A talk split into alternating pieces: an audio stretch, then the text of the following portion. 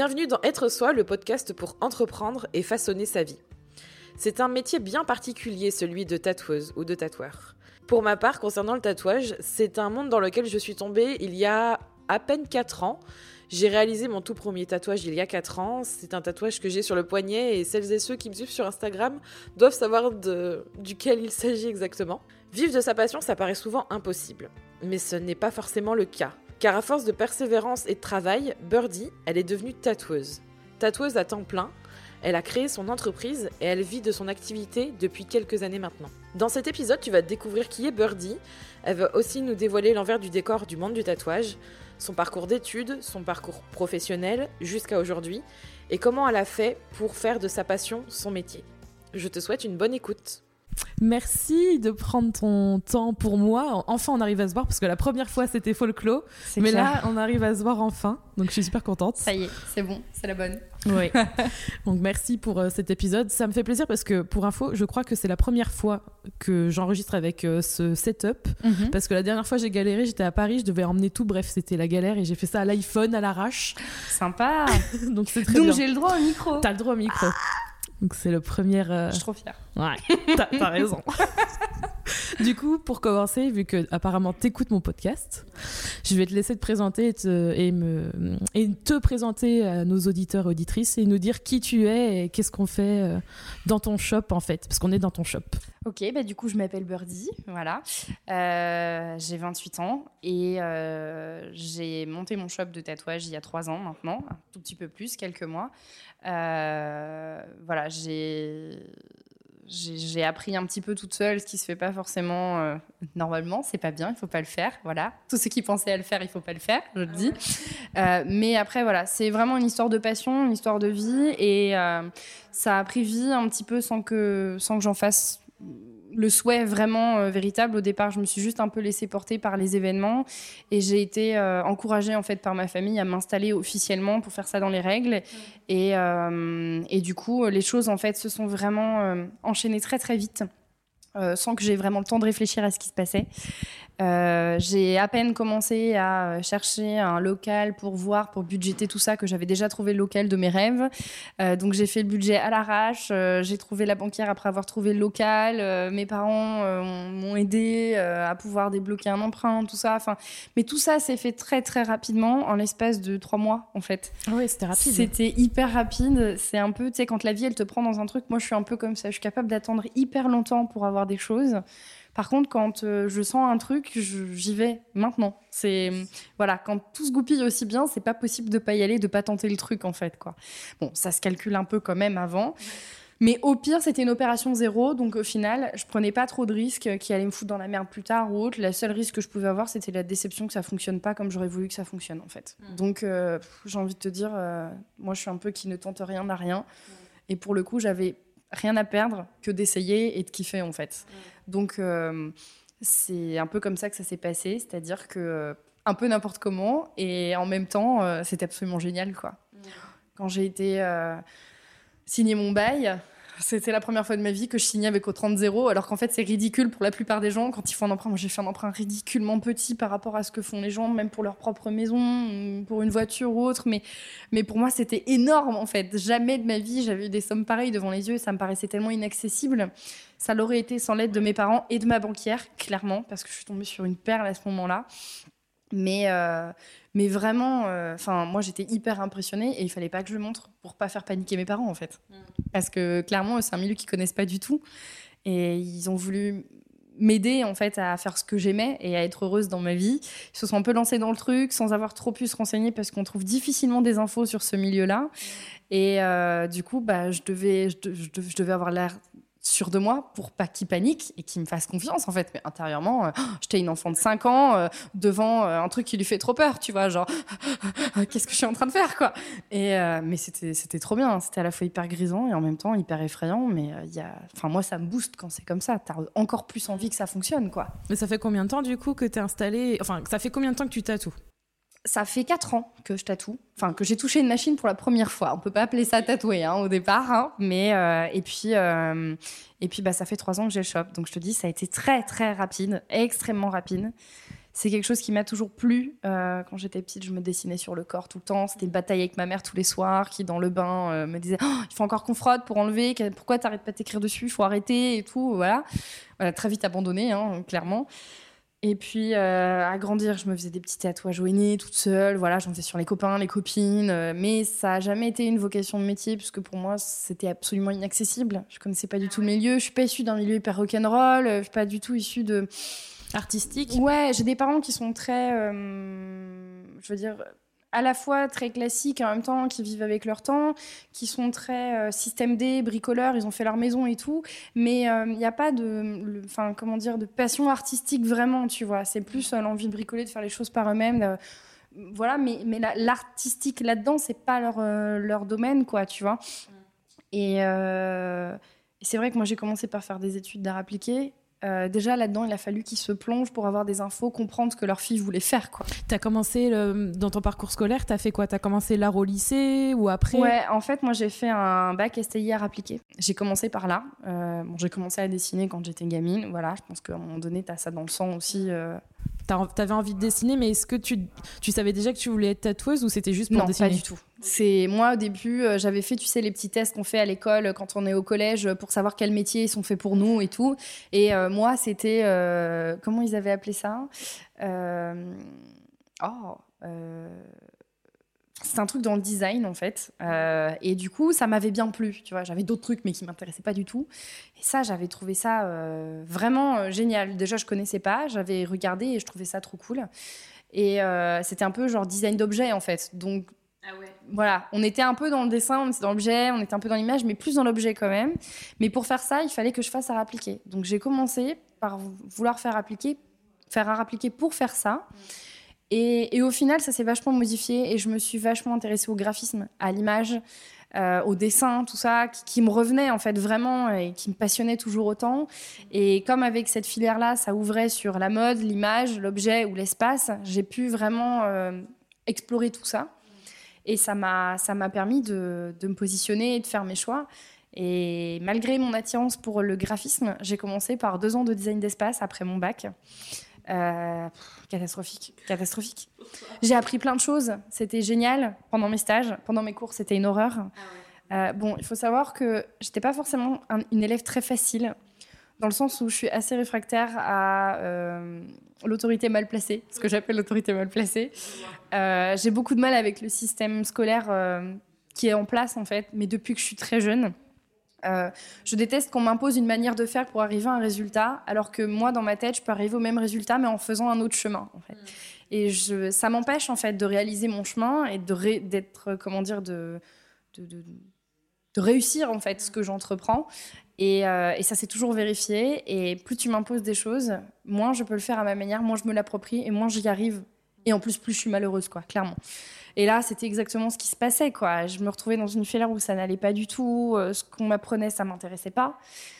J'avais l'impression qu'on me prenait pour une enfant, alors que bon, certes, j'avais peut-être que 18 ans, mais j'étais quand même pas débile. Je vivais toute seule, je m'assumais au quotidien. J'en avais marre qu'on me parle comme à une enfant et qu'on m'oblige à aller dans un sens. Je pense que quand, même quand tu es architecte, tu as la partie technique, tu as la partie créative aussi, qui va t'amener vers des techniques, forcément.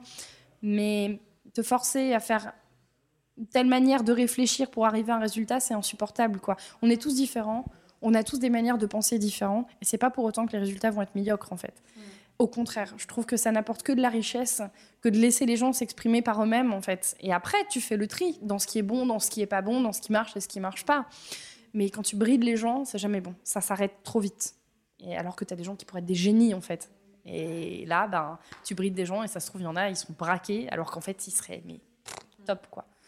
Pas bien dans ces études Non, pas du tout, pas du tout. Les seuls moments où j'étais bien, c'était dans mon stage parce que j'étais dans une boîte d'architectes qui était exceptionnelle, qui avait compris mes capacités, qui avait compris mes points forts et qui ne faisait qu'utiliser ça en fait et qui me faisait vraiment participer euh, à leur projet réel alors que j'avais 19 euh, ans. Et euh, ils avaient vu que j'avais une capacité pour la couleur, contrairement à mon boulot d'aujourd'hui. Mais j'ai une énorme sensibilité à la couleur et j'ai une très grande sensibilité aux associations d'idées en fait. Donc les couleurs, les formes, euh, ça marche aussi avec les sons, ça marche avec les lettres, ça marche avec plein de trucs. Et euh, ça s'appelle la synesthésie. Et en fait, euh, eux, dans leur cabinet, la couleur, c'était tellement pas leur fort.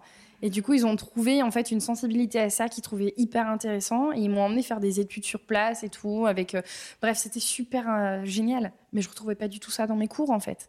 Ce côté créatif qu'on me laissait avoir dans une entreprise réelle était pas du tout là dans mes propres cours en fait. Alors, enfin, moi, je trouvais ça aberrant. Du coup, j'étais très très mal. Et heureusement, ça n'a duré que deux ans. Et, euh, et j'ai fini par enfin, après, arriver dans le graphisme. Et, euh, et, là, ça a été une respiration, tu vois, une libération. Même mes parents l'ont vu au niveau de mon comportement. De... Voilà, j'étais agréable, je démarrais pas au quart de tour. J'étais, j'étais joyeux, j'étais contente d'être là, contente de la vie, tu vois. C'était, c'était super. J'étais, j'étais là où je devais être, quoi. Et, euh, ça a été top. Et, et c'est pendant ces années d'études-là où je me suis fait faire mon premier tatouage. Parce que c'est pas arrivé à 18 ans. J'en parlais très souvent à mes parents quand j'étais enfant.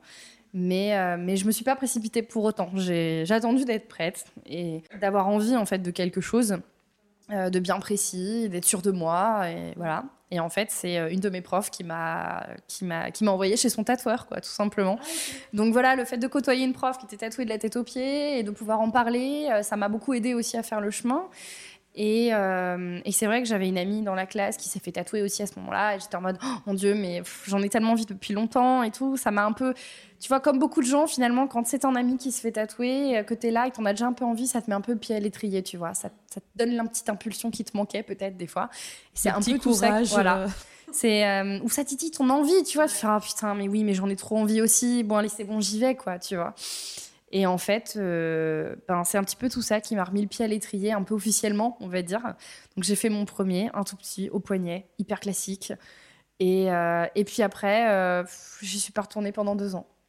Et entre-temps, bah, je suis passée d'un BTS à un diplôme super d'art appliqué. Donc j'ai continué encore pendant deux ans après le ah graphisme. Ah, j'aime pas l'institution euh, au niveau école, tout ça, mais, par contre j'en ai bouffé pendant hein six ans. Je suis maso. non, j'étais pas prête en fait à être dans le. Moi-même, je me sentais pas prête à rentrer dans le circuit actif en fait. Ah j'étais mature, je travaillais à côté, j'étais animatrice euh, tous les étés, toutes les vacances, tout ça, en centre aéré, en colo. Mais c'était différent et pour moi, je, je sentais que j'avais pas encore eu le déclic nécessaire et la maturité graphique en fait pour me lancer dans le dans, le métier véritablement en tant qu'actif et professionnel du truc. Et je pense que c'est important de connaître ses faiblesses en fait et de savoir si on est vraiment prêt ou pas à le faire, pas vouloir se précipiter. Donc c'était nécessaire pour moi de, faire encore deux ans. Euh, suffisant, hein, je le dis, mais nécessaire, tu vois. Mais c'était suffisant, il fallait pas plus, quoi. Ouais, j'ai pété un boulon à la fin, c'était plus possible. C'était voilà, j'ai retrouvé les mêmes problèmes que j'ai trouvés dans mes deux premières années d'études, des gens très fermés d'esprit et très je sais pas. À la fin, on me reprochait d'être parfois trop cartésienne et en même temps, je trouvais qu'il n'était pas assez euh, et que des fois, il était trop également. Enfin, ça allait jamais. Ouais, non. Hmm. C'était pas, c'était pas mon élément, quoi. Hein, voilà. Hmm. Mais au moins, j'ai été jusqu'au bout et je savais qu'il était temps, ça y est, que je sois dans dans le milieu actif, quoi, et que j'y aille et que je me détache de l'éducation nationale. Et c'était quoi, du coup, ton premier boulot? En lien avec tes euh, études? Ouais, mais en fait, en parallèle de mes études, euh, de mes deux dernières années d'études, j'étais graphiste free. D'accord. Donc je travaillais déjà en fait euh, ah en même temps que mes études pour me faire un petit peu d'argent et soulager un petit peu mes parents en fait. C'était très ponctuel. En même temps, je me suis dit, il vaut mieux que je me vaude quand je suis un peu étudiante qu'une fois que je suis dans la vie active et ça me permettait déjà de commencer à avoir un pied dedans. Et parce que je voyais beaucoup de gens d'anciennes promotions qui venaient, qui nous disaient ouais, moi j'ai galéré au début parce que après, il fallait gérer l'administratif, je savais pas comment chiffrer mes projets et tout. Là, je faisais mes galops d'essai, en fait. C'était des tout petits projets, c'était des petits faire-part, des petites cartes de visite, des tout petits logos pour des tout petites entreprises que je facturais vraiment pas cher.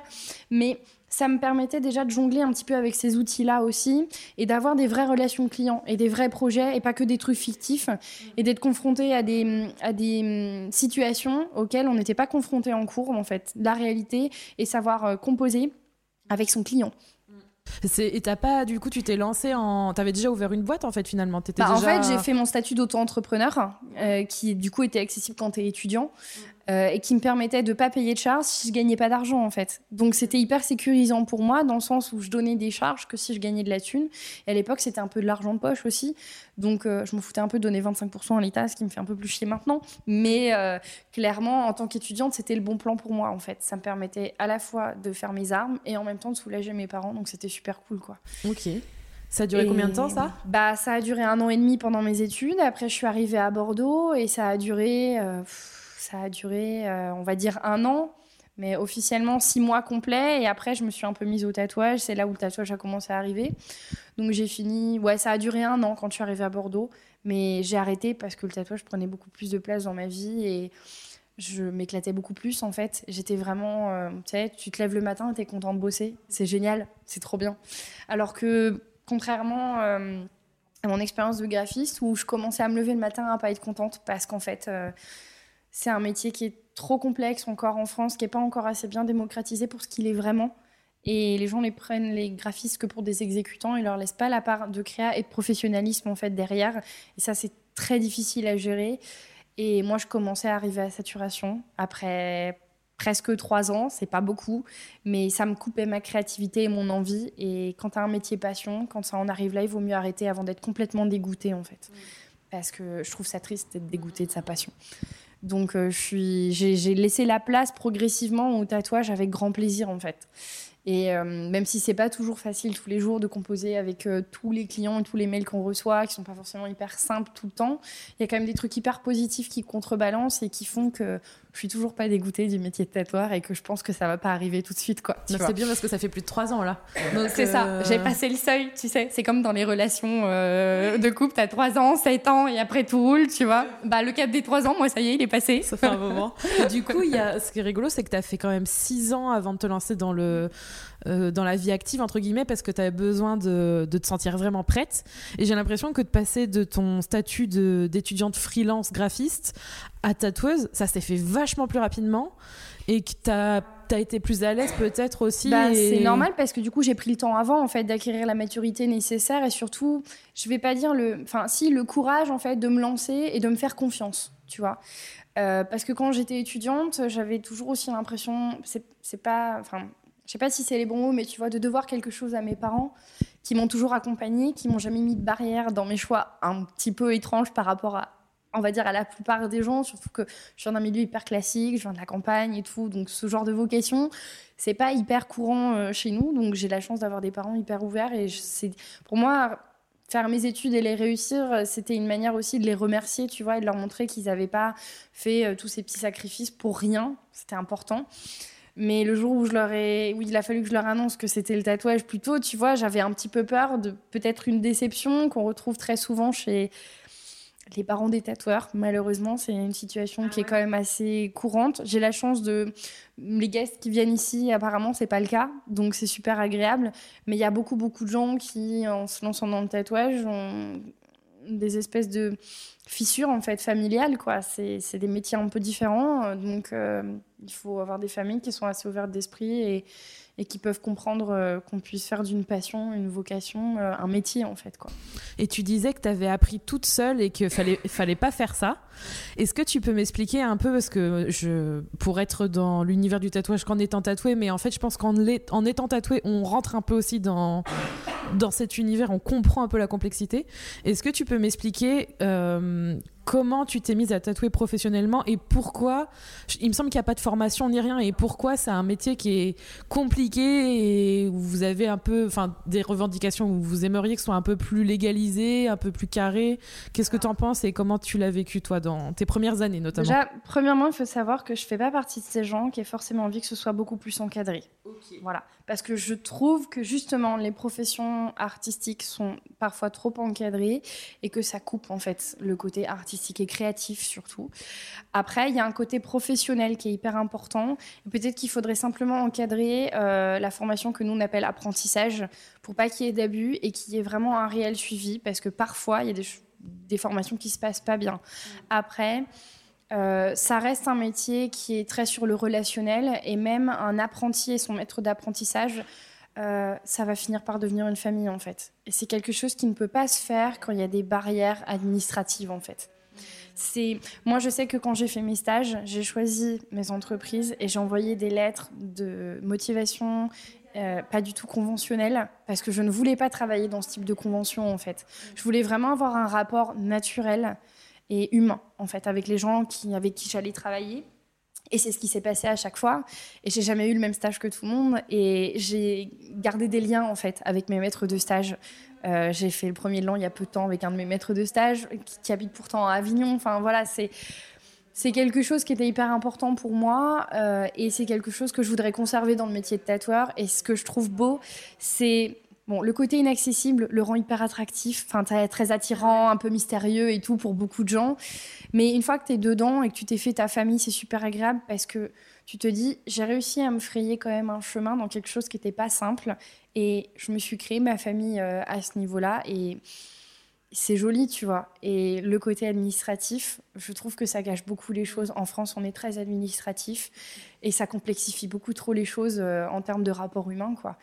Et je trouve ça dommage. Après, ça pourrait aussi éviter certains abus. Donc, je pense qu'il faudrait trouver un juste milieu, mais pas tomber dans le sur surencadrage. Genre formation. Euh, formation en école, pour moi, c'est pas possible. Tu vois, c'est quelque chose qui demande trop d'attention, du cas par cas, et avoir un vrai suivi euh, à la personne, en fait. Et donc, faire ça en classe avec 20, euh, 20 personnes, c'est pas possible. Même 10 personnes, c'est pas possible.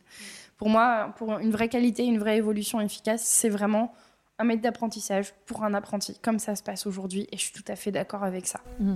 Du coup, aujourd'hui, ça se passe que toi, tu as allé voir, euh, enfin, tu as entre guillemets démarché ou envoyé plusieurs lettres de motivation à des tatoueurs qui te plaisaient Je suis allée les voir en fait directement. Il euh, y en a certains qui j'ai écrit en fait via les réseaux sociaux parce que je voulais pas déranger. C'est des gens qui étaient très occupés. Et je voulais d'abord poser la question s'ils prenaient des apprentis. J'avais pas du tout envie de les déranger dans leur travail. Alors c'était peut-être aussi une grosse part de de timidité de ma part. Je suis quelqu'un, euh, malgré tu vois, mon caractère, ma grande gueule et tout, qui est super impressionnable euh, quand il s'agit de mes capacités personnelles, en fait. Euh, on parlait tout à l'heure de la confiance en soi, c'est pas quelque chose qui arrive comme ça, hein, clairement. on le sait tous, hein, je crois, ça se construit. Et, et c'est vrai que moi, je suis très, très intimidée. Et parfois, il y avait des gens dont j'admirais tellement le travail que je voulais pas faire de faux pas, en fait. Et il euh, y en a d'autres, c'est pas que j'admirais moins leur travail, mais j'ai trouvé plus accessible, donc j'ai préféré me présenter parce que je me suis dit que c'était ce qu'ils préféraient aussi, tu vois. Mais ça, c'est à l'appréciation de chacun. Mais bon, je me suis présentée dans certains shops, euh, ça s'est pas toujours très bien passé. Euh, c'est un milieu qui est un petit peu compliqué. Euh, j'avais pas forcément la tête de l'emploi entre guillemets. Je suis ah quelqu'un d'hyper sobre au niveau visuel en fait. Je suis pas hyper extrême dans ma pratique. J'ai des tatouages mais qui sont pas hyper visibles pour certains. Mes plus gros sont pas hyper visibles en fait. Et euh, donc c'est vrai qu'habillé, bon, puis à l'époque j'avais pas les tatouages sur les doigts. j'ai, voilà, c'est, tu vois, c'est, je prenais pas les libertés que j'ai pris après en, en en faisant mon métier. Donc j'avais pas le physique de l'emploi, on va dire ça comme ça, j'avais pas la gueule du truc. Et en plus, j'étais une fille. Et en plus, je faisais beaucoup plus jeune que mon âge, donc on me donnait aucune crédibilité. Et c'est vrai que tant que j'avais pas vraiment ouvert la bouche, je me faisais remballer hyper facilement. Bon, après, c'est vrai qu'il y en a certains qui, pas qu'ils ont compris leur douleur, mais ils ont trouvé le répondant de l'autre côté, s'y attendaient pas forcément, ça a créé des frictions. Mais euh, il y en a d'autres à qui j'ai écrit qui ont été absolument adorables avec moi qui m'ont répondu par la négative parce qu'ils avaient déjà des apprentis ou qu'ils n'en prenaient pas, mais qui m'ont donné euh, quelques conseils en fait et qui m'ont proposé de passer les voir avec mon book, tout ça, chose que j'ai pas toujours faite par timidité. Ça m'a mis des barrières un petit peu au départ. Euh, mais, euh, mais qui m'a pas du tout empêché de, de m'acheter une machine et d'avoir envie d'essayer au moins parce que moi, il faut savoir que la technique, j'adore ça. Apprendre des nouvelles techniques comme ça, j'adore ça. J'apprends très vite. C'est vraiment une passion. C'est quelque chose que j'adore. Et j'avais envie, même juste moi, de mon côté, pour le plaisir au moins de tester, tu vois. Et c'est vrai que, mais très vite, j'ai compris que j'adorais ça et qu'il allait falloir que ça aille plus loin que juste m'entraîner sur de la peau synthétique ou des petits pieds de porc à la maison, tu vois. Donc, euh, j'ai poussé un peu le truc. J'ai malheureusement pas trouvé d'apprentissage parce que ce que je demandais était clairement pas courant. C'est-à-dire que moi, je voulais tatouer de l'hyper fin, de ah l'hyper délicat. Et en général, on te dit c'est pas comme ça qu'on apprend parce que c'est très difficile et, euh, et, ça tient pas et tout ça et, et du coup c'est pas des choses qu'on veut t'apprendre et moi ça m'intéressait pas d'apprendre des gros aplats de couleurs parce que c'est pas ce que je voulais faire. Donc je suis consciente que c'est important d'avoir une palette de capacités tu vois importante mais en même temps je sais que si j'ai ces capacités là j'aurais dit amen à tous mes clients alors que c'est pas ce que j'aimais faire. Donc je préférais d'abord apprendre ce que je voulais faire ensuite me laisser par la suite dans ma vie l'occasion d'apprendre plus de choses tu vois. Mais je me suis dit quitte à apprendre quelque chose pour commencer, autant apprendre ce qui me fait kiffer, quoi. Et donc, bah, du coup, comme j'ai pas trouvé, ben, j'ai testé toute seule. Et je me suis rendu compte que j'arrivais quand même à faire des trucs. Et, et puis, j'ai une amie de l'époque qui, qui, voulait absolument être la première. Donc, euh, j'ai commencé avec elle. Ok. Et euh, Elle est devenue ton cobaye en fait euh, d'elle-même. voilà, j'en ai fait un petit. euh, je me suis pas facilité la tâche, je l'ai tatoué en blanc et je lui ai fait autour du nombril le truc. Je me suis dit si c'est propre, je crois que je peux faire plein de choses. C'était Et en fait, c'était propre, donc c'était cool. tant mieux. Et c'est à ce moment-là je me suis dit bon, t'es peut-être pas si naze que ça. Tu vas peut-être pouvoir faire quelque chose si tu t'y mets sérieusement, quoi.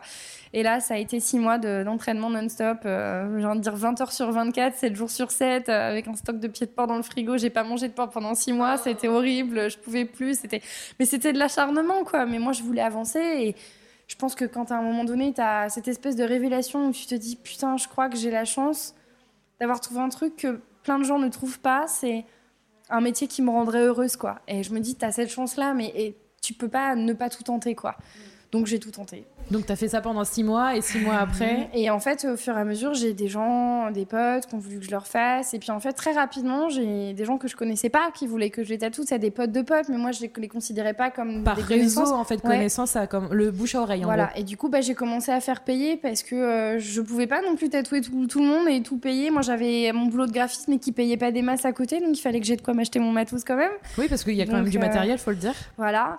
Et du coup, euh, donc c'est pas bien du tout. Hein. Je faisais ça chez moi. euh, mais par contre, j'étais une obsédée de la propreté. J'avais mon stage hygiène et salubrité. Euh, Quand ma pote m'a dit qu'elle voulait que je la tatoue la première, j'ai dit ok, mais tu vas attendre que j'ai mon stage hygiène et salubrité parce que moi je veux pas faire de conneries sur quelqu'un quoi. Parce que ça, c'est euh, c'est obligatoire. C'est devenu obligatoire il y a quelques années, ouais. Et, et c'est pas plus mal ça par contre, tu vois, parce que pendant ce stage, je me suis quand même rendu compte que la notion d'hygiène n'était pas du tout la même d'une personne à l'autre. Voilà, il y avait des choses qui me paraissaient évidentes, qui paraissaient pas évidentes à des gens. La contamination croisée, tout ça, moi, c'est quelque chose qui me paraissait évident, mais il y a des gens qui connaissaient pas du tout, qui avaient pas du tout envisagé euh, ce genre de choses.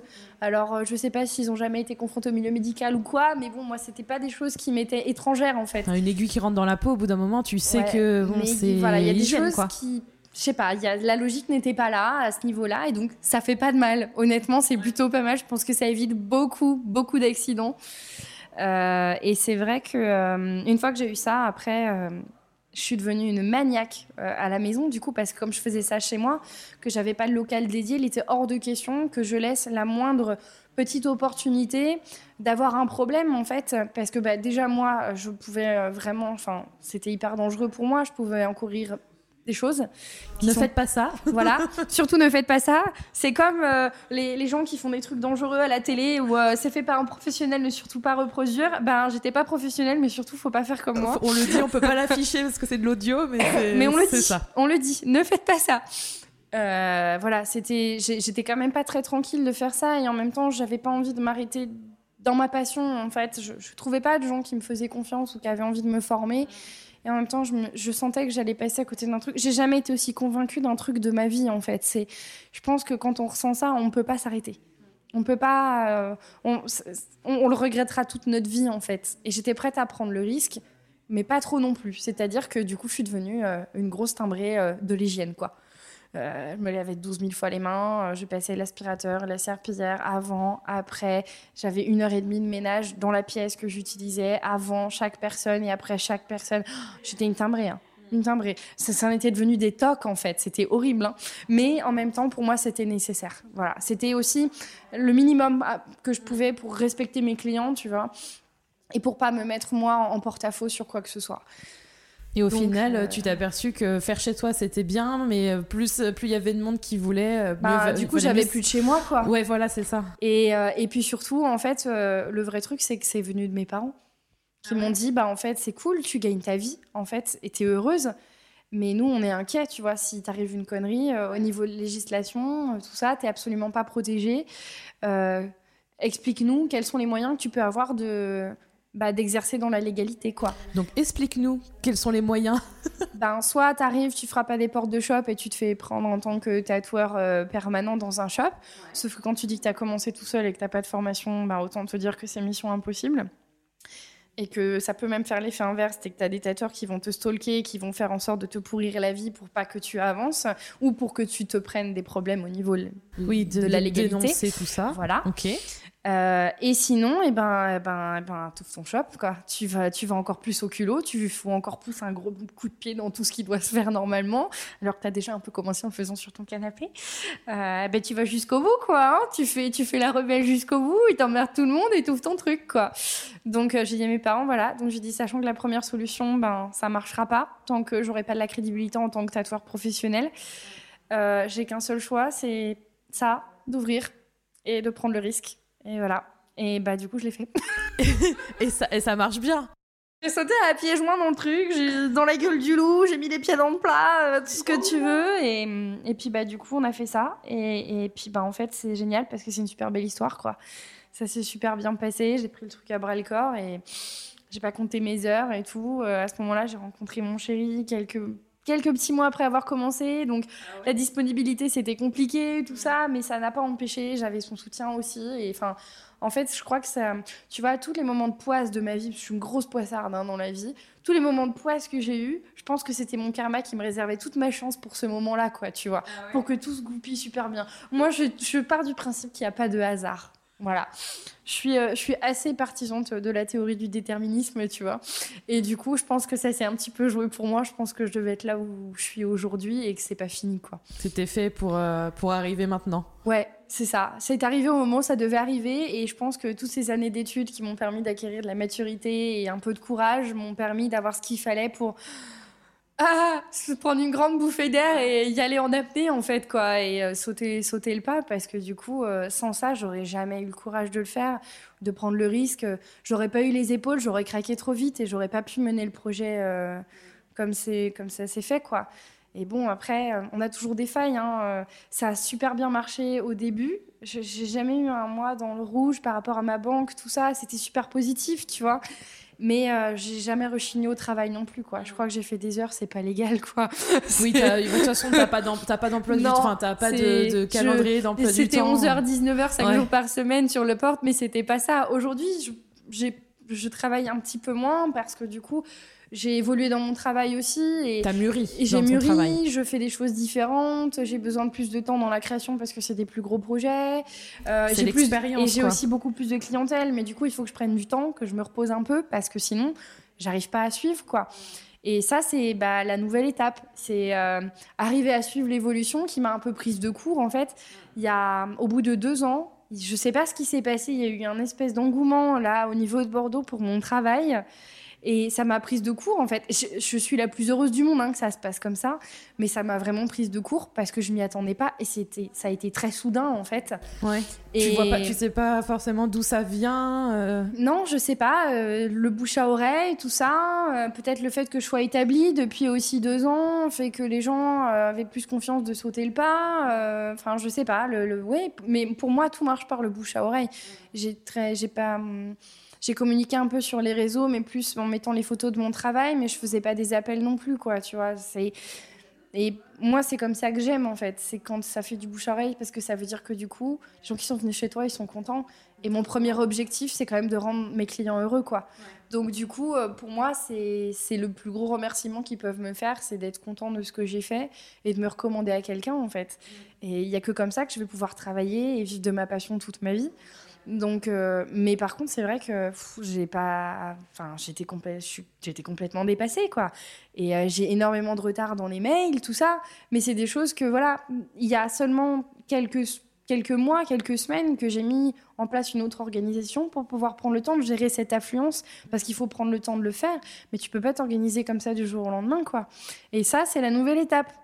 Voilà, apprendre à prendre du temps pour euh, faire des choses que tu ne faisais pas avant et aussi te ménager du temps pour toi, pour avoir assez d'énergie pour faire tout ça en fait. Ouais, oui, parce que es ton, là, es ton, comme je le dis tout le temps, tu es ton propre outil de travail, mais il faut encore plus que tu sois réveillé ah, parce que tu, fais, tu marques quand même à vie le corps des gens. Donc, ah non, faut mais c'est réveillé. Mais c'est ce que j'essaye d'expliquer aux gens qui sont impatients aussi, tu vois, ou qui sont pas contents quand je leur réponds un an après. C'est qu'à un moment donné, j'y peux rien, je suis désolée, je fais mon max, je fais au mieux, je fais au plus vite. Mais bon, tu vas avoir un truc définitif, tu peux attendre un peu, je pense, c'est pas grave. Et même si c'est frustrant, euh, quand tu l'auras, tu seras tellement content, quoi. Et, et, puis, et puis moi, euh, je préfère te faire attendre et être en pleine forme quand je vais travailler avec toi pour te traiter à 12 000% comme j'ai traité mes autres clients, plutôt que de te traiter à l'arrache en mode dégueu parce que je suis malade, je suis fatiguée et que j'ai pas envie, quoi, tu vois. C'est pas parce que c'est une passion qu'il y a des jours où t'as pas envie, quoi. Clairement, il y a des jours où t'as pas envie. Il y a des jours où t'es crevé, t'as qu'une envie, c'est ton lit, ton chat, ton Netflix, quoi. Tu vois, je veux dire, euh, c'est comme n'importe quelle personne, quoi. Tu vois, c'est. c'est... On a tous vécu ça. Donc, du coup, c'est. Mais en même temps, euh, voilà, euh, moi, la fin de l'année 2018 a été compliquée. J'étais vraiment épuisée. Et c'est là que j'ai mis en place mon nouvel emploi du temps. Ah, c'est récent. euh, donc, ouais, euh, c'est hyper récent. Ça fait deux, deux, trois mois maxi. Et, et ça me fait du bien. Je me rends compte que je suis beaucoup moins surmenée, que je suis beaucoup plus patiente, que je suis moins. euh, même dans ma vie perso, tu vois, moins fatiguée, euh, moins énervée pour la moindre chose. Enfin, voilà, c'est. euh, on a quand même des périodes, tu vois, on est crevé, on est un peu énervé, mais c'est beaucoup moins récurrent. Et physiquement, j'encaisse beaucoup Tu le mieux ressens. aussi. Ah ouais. J'allais te demander parce que je crois que mon, alors mon premier tatouage, je l'ai fait quand? Il y a 4 ans, je crois. Et je crois que je suis arrivée sur euh, la période où ça commençait à redevenir à la mode. Ouais. Je crois qu'il y a 4-5 ans, ça, je suis tombée dans, je suis pas tombée dans cette mode-là, mais je, en déménageant ensuite à Bordeaux, parce que j'étais à Lorient à l'époque, euh, j'ai senti qu'à Bordeaux, depuis 3-4 ans, il y a un regain autour du tatouage et qu'il y a de plus en plus de shops qui Je ouvrent. sais pas si on peut appeler ça un regain parce Je- que ça a jamais une été une mode, tu vois. alors, mais par contre, ça se démocratise. Ouais, C'est ça, voilà. effectivement. Ça devient plus commun, plus courant, moins stigmatisé et moins stigmatisant, quoi. On a encore du chemin à faire hein, à ce Ouais. niveau-là, mais il y a eu une belle évolution en peu de temps quand même, et ça, c'est plutôt cool. Et justement, bon, t'as devancé ma question parce que tu dis que maintenant t'as un flux de clients euh, qui arrivent et que t'as du retard, donc c'est que c'est bien finalement. Je suis désolée, je suis désolée, je suis désolée. Promis, promis, je fais mon max. Je vous jure, j'ai trop hâte de travailler avec vous.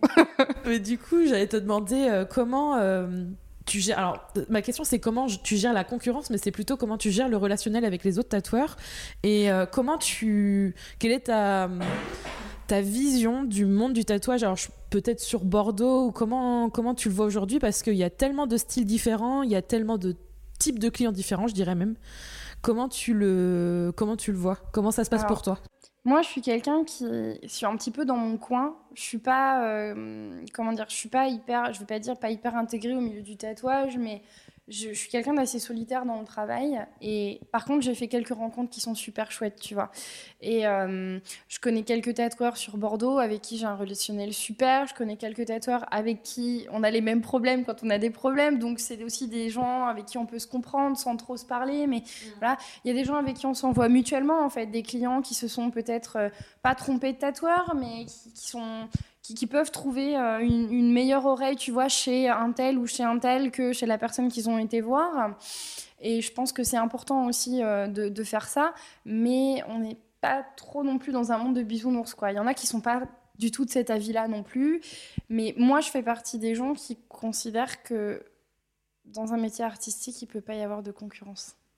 Tu vois, parce que quand on est, enfin, je dis artistique, ça veut dire créatif, tu vois, c'est pas, euh, mais, mais c'est surtout quand on est créatif, euh, c'est très personnel en fait. Donc comment tu veux faire concurrence à ton voisin ou que ton voisin te fasse concurrence? Pour moi, c'est pas possible. Pour moi, c'est trop différent euh, et ça parle d'une sensibilité en fait. Et mais comme toi, tu as des tatouages qui sont hyper différents, de styles hyper différents. Donc il y a plusieurs styles qui te parlent pour des raisons différentes, mais c'est pas pour autant que tu mets tes tatoueurs en concurrence. Tu vas pas aller chercher un tatoueur pour euh, te faire, euh, je sais pas moi, un tatouage que tu as sur ton bras, tu vas pas aller en ch- chercher trois et leur dire, euh, voilà, euh, moi je veux ça, euh, vous en dites quoi, et je vais Alors- prendre le meilleur. Ça arrive. Eh, Mais hein. je vais te le dire honnêtement, Mais- moi j'ai compris.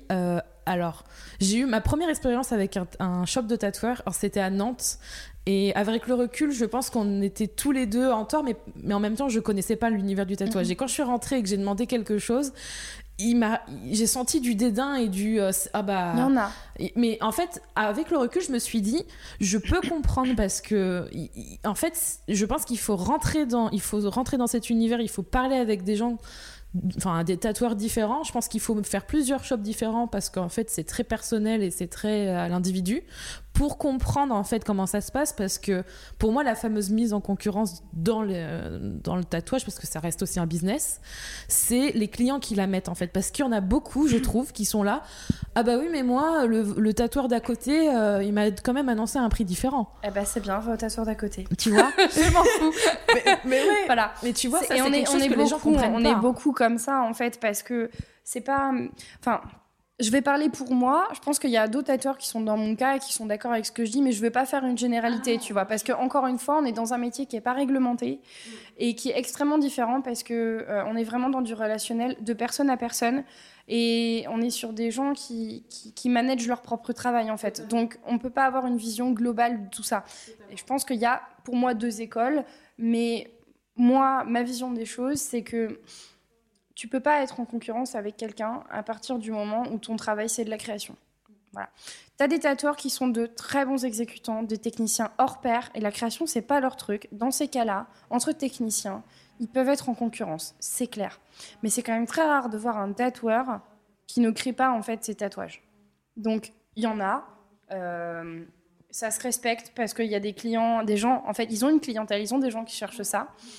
Mais je pense que moi, je fais partie de ceux qui sont des euh, créateurs euh, techniciens, en fait. Voilà, il y, a, les deux casquettes, en fait. Et pour moi, c'est indissociable parce que c'est comme ça que j'ai commencé et c'est ma vision du tatouage. Et je peux pas euh, me transformer en juste exécutante parce que, de un, je me fais chier.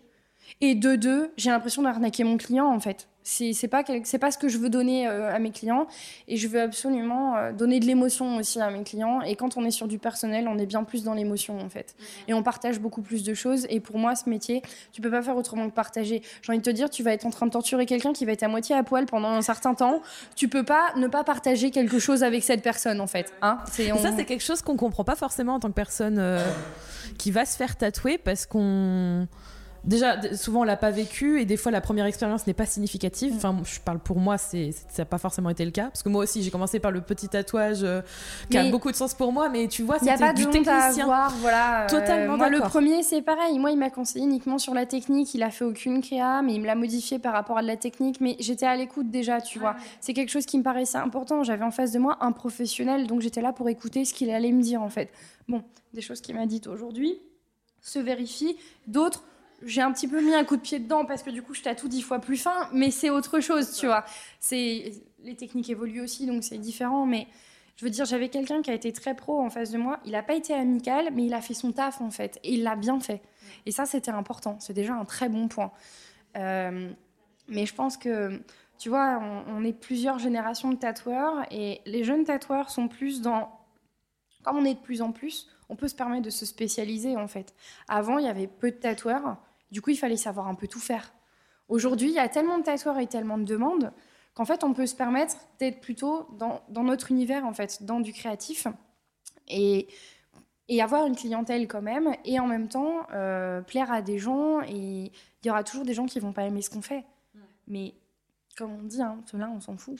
C'est pas avec eux qu'on va travailler, c'est pas avec eux qu'on va partager des moments. Donc, c'est pas grave s'ils ont des, envies et des goûts différents, quoi. Grand bien leur face, ils, trouveront forcément un artiste qui correspondra à ce qu'ils aiment. Ça, donc, euh, donc, donc on leur, on leur jette pas la pierre, mais du coup qu'on nous jette pas la pierre non plus, quoi, tu vois. Mais c'est vrai que pour moi aujourd'hui, c'est parler de concurrence dans le tatouage, c'est une aberration pour à mes yeux, tu vois. Mm. Après, euh, je vais même dans le sens inverse, c'est-à-dire que voilà, on s'envoie des clients avec certains tatoueurs, tu vois. Parce que vous avez un relationnel euh, déjà en amont Moi, ou parce que ça se passe bien Il y a des gens que je connais pas, euh, des tatoueurs que je connais pas, je connais que leur travail, je les connais pas. Mais quand j'ai des gens qui viennent et qui me parlent de leur projet et que je, que je me dis non, non, ça c'est cet artiste-là, je l'envoie quand même en fait. Et je m'en fiche si l'artiste il sait ou pas que que, que, je l'ai envoyé, que c'est moi qui l'ai envoyé ou pas. Je m'en fiche, c'est pas l'objectif. Je veux juste que les gens ils se trompent pas. Parce qu'une fois que c'est fait, c'est fait, tu vois. Et je sais aussi que quand je pense à un autre artiste, ça veut dire qu'il pourra leur apporter beaucoup plus que ce que moi je vais pouvoir leur apporter. Même si je pourrais bien faire le travail, l'autre artiste pourra le faire encore mieux. Et c'est quand même l'objectif, quoi. Donc du coup, euh, je suis vraiment pas moi dans cette optique de concurrence. Je sais qu'il y a beaucoup de gens qui pensent que c'est un peu une façon bisounours de voir les choses. Mais euh, moi, jusqu'ici, ça m'a permis d'avancer dans le positif dans mon travail, en fait. Et de rencontrer des gens comme Marine, comme euh, Alena, comme, même comme Sybille, tu vois, à Bordeaux, ou, ou euh, Mesmer. Enfin, je veux dire, c'est des gens que je connaissais pas du tout d'avant et qui m'ont permis de me sentir aussi moins seule dans le métier parce que j'ai des gens qui pensent un peu comme moi mmh. et, et, qui sont réceptifs et qui sont pas dans la concurrence absolue, en fait.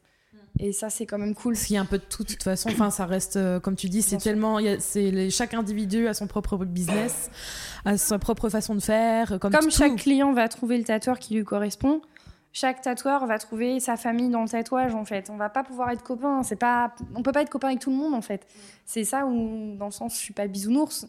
Par contre, il ben, les gens avec qui ça passe pas, ça sert à rien de forcer, tu vois. Et c'est pas pour autant qu'il faut aller les pourrir non plus. C'est à un moment donné, il faut savoir aussi rester à sa place.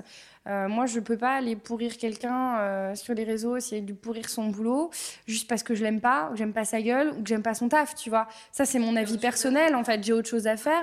Et surtout, j'aimerais pas qu'on me le fasse parce que j'en vois pas l'intérêt, j'en vois pas l'utilité. Je trouve ça purement et simplement méchant et je vois pas l'intérêt que ça a dans le boulot et dans le, dans le relationnel, tu vois. Euh, moi, des, gens, j'aime pas leur boulot et pour autant, ils le font très bien, tu vois. C'est vraiment une question de bah, d'affinité perso et je vois pas pourquoi je devrais imposer ça au public et euh, faire en sorte que les gens se fassent une fausse idée de quelque chose qui est complètement personnel, quoi. Et quand on est dans le côté euh, créatif, c'est ça que les gens ont du mal à comprendre aussi. Et même dans le milieu, je pense que certains professionnels ne voient pas du tout les choses comme je les vois. Et je trouve ça triste parce que ça crée des conflits qui n'ont pas forcément lieu d'être, quoi. Et c'était une de mes peurs aussi. Euh, quand tu t'es lancée Quand je me suis lancée et qui m'a un petit peu arrêtée pour intégrer un shop. J'avais peur du jugement et j'avais peur du conflit. Parce que je suis quelqu'un, s'il y a conflit, j'y vais, j'ai une grande gueule, il n'y a pas de problème. Pour faire entendre ma voix et me faire respecter, je sais faire. Par contre, si je peux ne pas avoir de conflit, ça m'arrange parce que j'aime pas ça, tu vois. Je suis quelqu'un d'hyper émotif. Qui aime le conflit d'un côté. Ah, il y a des gens qui adorent ça. Ah, hein. Il y a des gens qui aiment la confrontation. Euh, il y a des gens qui aiment, euh, qui aiment ça. Hein. Il y, a des gens qui ont besoin de ça pour vivre, pour se sentir ah, vivre. je et ça épuisant. On est tous différents. Hein. Mais moi, je, moi, je suis quelqu'un d'hyper émotionnel et émotif. Je suis hyper sensible. Euh, et, et, je trop en fait je peux pas le supporter ça me, ça, ça, me fait déprimer en fait je me sens mal je perds foi en l'humanité voilà c'est trop triste rien que quand on voit l'effet de certains mails que je reçois euh, peut me déclencher alors que c'est trois mots et que c'est quelqu'un que je verrai jamais, euh, l'état dans lequel ça peut mettre par moment, je me dis mais attends, on a un conflit réel avec quelqu'un de la même profession, euh, avec qui on a la même passion, mais franchement ça me détruit, ça me fait chier quoi, tu vois. Donc j'ai pas du tout envie que ça puisse se passer. Et donc bah j'évite au maximum. Les gens avec qui j'ai pas les mêmes façon de voir les choses, les mêmes affinités. Ça peut être intéressant de discuter, mais quand je vois que c'est sans issue, ben. Tu mets un stop et. Ben, c'est pas que je mets un stop, c'est juste que j'y retourne pas, en fait. Voilà. Euh, et que si on se croise, ben, on se dit bonjour. Moi, je respecte totalement, mais, euh, mais on, on va pas non plus parler boulot sans cesse parce qu'on sait qu'on sera jamais d'accord, quoi. C'est quoi pour toi l'avantage principal d'être à son compte aujourd'hui? Voilà, ça va avec mon problème d'autorité mal placée. Hein. Et ça va aussi avec mon côté un petit peu euh, solitaire. Euh, même si je suis hyper sociable, j'ai un côté où quand je travaille, j'aime bien être toute seule, j'aime pas trop être dérangée, euh, parce que je suis hyper cash, et quand ça me saoule, ça me saoule, quand c'est génial, c'est génial. Mais je peux travailler qu'avec des gens qui sont prêts à l'entendre dans un sens ou dans l'autre en fait. Et c'est très compliqué. Il y a très peu de gens qui sont prêts à se prendre la vérité toute crue dans la tronche. Quand c'est positif, ils sont contents. Quand c'est négatif, ils sont un peu moins contents. Donc c'est pas forcément très facile à gérer comme type de caractère aujourd'hui. Et, euh, et bah c'est clairement plus simple quand on est tout seul ou quand c'est nous le patron. c'est toi qui choisis. voilà. Donc euh, les gens avec qui je travaille ici, qui viennent en guest, euh, ben c'est que des gens qui qui sont OK avec ça et qui apprécient en fait et avec qui je peux échanger. Et quand on va me dire des choses, c'est pareil, moi je suis à l'écoute, je suis capable de me remettre en question. C'est pas parce que euh, je suis solitaire et que j'aime bien faire les choses par moi-même que je suis pas capable. De toute façon, quand on, quand on monte un truc tout seul, si on ne sait pas se remettre en question, on n'avancera jamais, on se plantera très rapidement. C'est pas possible. Et j'ai découvert cette capacité à me remettre en question que je ne me connaissais pas. En tout cas, que j'avais pas identifié. J'avoue que j'en suis assez fière, hein, pour le coup. Ça fait partie des trucs que j'ai découvert chez moi euh, qui qui voilà, je me, je me lance une petite fleur à ce niveau-là. Voilà, je trouve ça très cool de savoir se remettre en question. J'adore pouvoir le faire. Mais il faut pas non plus se remettre en question à tort et à travers et se faire marcher sur la gueule, tu vois. Et euh, trouver juste milieu, c'est pas toujours simple. Et au début, ça a été compliqué. J'ai mis beaucoup de choses entre parenthèses. J'ai beaucoup écouté mes clients, tout ça, et en fait, euh, j'ai trop donné au départ et ça me bouffait trop. Et aujourd'hui, je pense que je suis arrivée à un équilibre qui me convient, qui convient pas forcément à tout le monde, mais qui me convient à moi. Et quand tu es ton propre patron, bah, c'est quand même l'essentiel. hein. Donc, euh, du coup, je travaille avec des gens euh, avec qui ça se passe toujours très bien. Et c'est vrai que même quand moi, je pars en guest à Édimbourg, j'ai choisi mon shop en coup de cœur. Je suis passée devant, tout de suite, j'ai su que j'allais être bien. Et bah. Oh, c'était génial, quoi. Je veux dire, euh, je suis tombée sur un shop adorable avec des gens qui sont comme moi, hyper cash, hyper vrai. Et ça, c'est trop cool. Parce qu'il n'y a pas de faux semblant, tu sais à quoi t'attendre. Il n'y a pas de couteau dans le dos. Quand ça va pas, ça va pas. Quand ça va, ça va. Quand ça va pas, ça va pas cinq minutes et après, c'est fini, en fait. Et ça, c'est trop bien. Ça, ça matche bien, quoi. Ah ouais, grave. Un guest pour préciser pour euh, celles et ceux qui écoutent, parce que on- moi aussi, hein, j'ai été la première à être paumée hein, dans tout les, le vocabulaire de tatouage. Un guest, c'est quelqu'un qui vient, En c'est fait, ça c'est un guest, ça veut dire un invité. Ouais, Et ça, concrètement, exact. ça porte bien son nom. C'est euh, des gens qu'on invite euh, à venir euh, travailler dans le salon. Des tatoueurs, j'entends qu'on invite à venir tatouer dans le salon de manière ponctuelle, en fait. Donc après, on a euh, ce qu'on appelle euh, des guests réguliers. C'est des gens qui viennent ponctuellement, mais régulièrement, comme Marine-Lise vient euh, ici euh, très souvent, assez régulièrement. Euh, et puis, on a d'autres qui sont vraiment plus ponctuels, qui viennent une fois, deux fois, mais parce qu'ils tournent beaucoup, parce qu'ils sont très loin. Euh, et euh, c'est plus le cas. Au début, Alena était irrégulière, mais comme maintenant elle travaille beaucoup plus et qu'en plus elle est étudiante, bah, du coup, tu vois, elle est ponctuelle. Elle vient plus rarement et sur des périodes assez courtes. Mais, euh, mais voilà, c'est chacun après à son rythme, encore une fois, tu vois. Et ça, c'est un truc que je respecte. Et euh, moi, quand les gens viennent travailler ici, je veux qu'ils se fassent plaisir. Parce que c'était l'objectif premier de monter mon shop pour me faire plaisir. Du coup, je vois pas pourquoi j'imposerais des trucs à mes guests, tu vois. Mais du coup, c'est pour ça que je sélectionne aussi. Parce que en leur laissant cette liberté, je veux être sûre de pouvoir assumer ce qui va sortir du shop, tu vois. Donc, euh, ben, c'est le nom du shop qui est associé à ça. Donc, je veux pas qu'il y ait une clientèle qui se fasse, qui puisse pas trouver euh, ce qui lui plaît après, une fois que les guests sont plus là, en fait. Donc, du coup, euh, c'est une présélection, mais qui permet du coup que ça matche à chaque fois, quoi. C'est pour ça que j'en ai pas beaucoup. Ok, mais c'est bien. hein, Mais euh, s'il y a des tatoueurs qui écoutent ce podcast, euh, avec grand plaisir, moi, il y a de la place pour les guests. hein. Bon. Euh, voilà. C'est un appel. Ceci est un appel. un appel du pied, mais oral du coup. Je viens de piger le truc. C'est vrai que j'oublie à chaque fois qu'on n'est pas en visuel quand on parle à force. C'est l'habitude. Et l'inconvénient d'être à son compte. Le, le plus gros. Oh, l'administratif, putain, c'est chiant Bordel de cul, la compta et tout, c'est horrible Quel statut aujourd'hui Moi, je suis auto-entrepreneur aujourd'hui. Donc, c'est quand même simplifié. Mais pour te dire à quel point je déteste l'administratif, c'est que déjà, rien que ça, ça me prend la tête. Voilà. Je sais le faire. J'ai pas de problème avec la compta, j'ai pas de problème avec l'administratif. Je comprends tout. Je suis très bonne en maths. J'ai aucun souci là-dessus. Mais ça me fait chier. Ça me fait chier en fait parce que c'est pas mon métier, j'ai pas envie de faire ça et en même temps j'ai pas envie que quelqu'un d'autre le fasse parce que je suis pas arrivée au stade où je suis capable de déléguer ce genre de choses et de faire confiance à 100%. Je pense honnêtement que tu peux pas tout déléguer. Enfin, après euh, plus de euh, presque trois ans de- d'entreprise, et moi, euh, j'ai toujours eu un comptable au départ. Mm. Euh, même avec un comptable, tu peux pas tout déléguer. T'es obligé de faire de toute Non, façon. puis moi, je gère mon truc avec mes clients, euh, j'équilibre les choses. euh, et c'est vrai que je, peux pas laisser quelqu'un le faire à ma place parce que j'ai l'impression en fait que c'est du domaine de la vie privée en fait pour moi. Parce que c'est mon entreprise, mais je suis toute seule. C'est moi qui la gère et j'ai pas envie que quelqu'un mette le nez dans mes comptes en fait. Pour moi, je trouve que c'est privé. Aujourd'hui, rien que pour louer un appartement, t'as l'impression que c'est que, que, que, que- limite on te demanderait ton extrait de casier judiciaire et je trouve ça hyper intrusif de demander des bilans comptables ou des choses comme ça. Je comprends pas en fait déjà ça. Pour moi c'est hyper intrusif. C'est ma situation financière personnelle. C'est moi qui le gère. Je suis pas une grande entreprise avec 12 millions d'employés. J'ai des comptes à rendre à personne qu'à moi-même en fait. Donc je vois pas l'intérêt euh, et surtout pour moi c'est quelque chose qui j'en ai pas envie en fait. J'ai pas envie de laisser cette part à quelqu'un d'autre. Elle me fait chier mais je préfère la faire. Voilà parce que ça me permet moi aussi de mettre le nez et de voir l'évolution et euh, vraiment d'être euh, en direct de comment ça se passe au niveau de mon shop et de comment je gère ça, s'il faut que je change des trucs ou pas. Ça me permet de comprendre les choses en direct et pas par un intermédiaire en fait. Donc euh, pour ça, je pense que j'arriverai jamais à déléguer.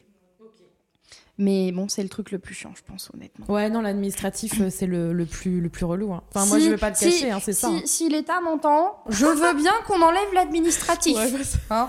Voilà. je crois que Je- c'est un beau rêve, mais Voilà. je crois que tu vas rêver longtemps. C'est un autre appel du pied oral, mais euh, si on peut le tenter, comme on est en plein gilet jaune, j'ai aussi ma petite revendication. Hein voilà. C'est dit. Voilà, encore un appel. voilà.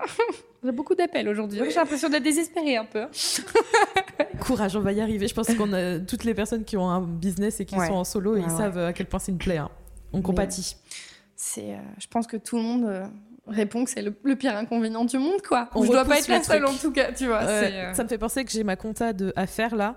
J'ai une grosse partie de compta et je le repousse. Et encore, c'est allégé Moi, par j'ai rapport à avant. repoussé, repoussé, repoussé, Jusqu'au et là, je l'ai traité. Ce week-end, je suis libérée d'un poids, tu n'imagines même pas. Ouais, moi, je l'ai repoussé de Trois deux mois jours. de retard, hein. Trois mois de retard. hein. Bon, mais là, c'était pas qui possible. tu sais. Non, mais les fêtes, moi, j'ai vécu mes fêtes pleinement. hein. J'avais pas envie du tout de parler compta. Tu sais, j'ai fait l'autruche, tu vois. Je, je ne vois pas ce qui se passe. Tout va très bien. Tout allait très bien, mais j'avais juste pas envie de le faire. Donc, je l'ai pas fait. Voilà. J'ai dit, tant pis. Eh, ils sont très bien pour nous prendre des sous, mais quand il nous faut le rendre, euh, ils sont un petit peu moins présents et réactifs. Du coup, je me suis permis d'être légèrement moins réactive pour une fois. Voilà, c'est tout. C'est comme ça. Donnant, donnant, œil pour œil, non pour dent. hein. Quel conseil t'as à donner alors autant aux personnes qui veulent se lancer dans le tatouage qu'aux personnes qui veulent avoir leur propre entreprise euh, en solo? Ça peut être un mix ou les deux. Alors pour le tatouage, euh, pour se lancer, il faut être prêt à comment dire bouleverser sa vie comme on le fait pour faire des études. C'est-à-dire qu'il faut être prêt à se barrer pour trouver un apprentissage là où il y en a, parce que c'est très compliqué. Et ça, c'est la première chose sur laquelle je veux insister. Si on n'est pas prêt à bouger de la ville où on est, c'est mort. Il faut oublier, parce que ça veut dire qu'on n'est pas assez passionné pour prendre le truc à bras le corps et faire ce qu'il faut.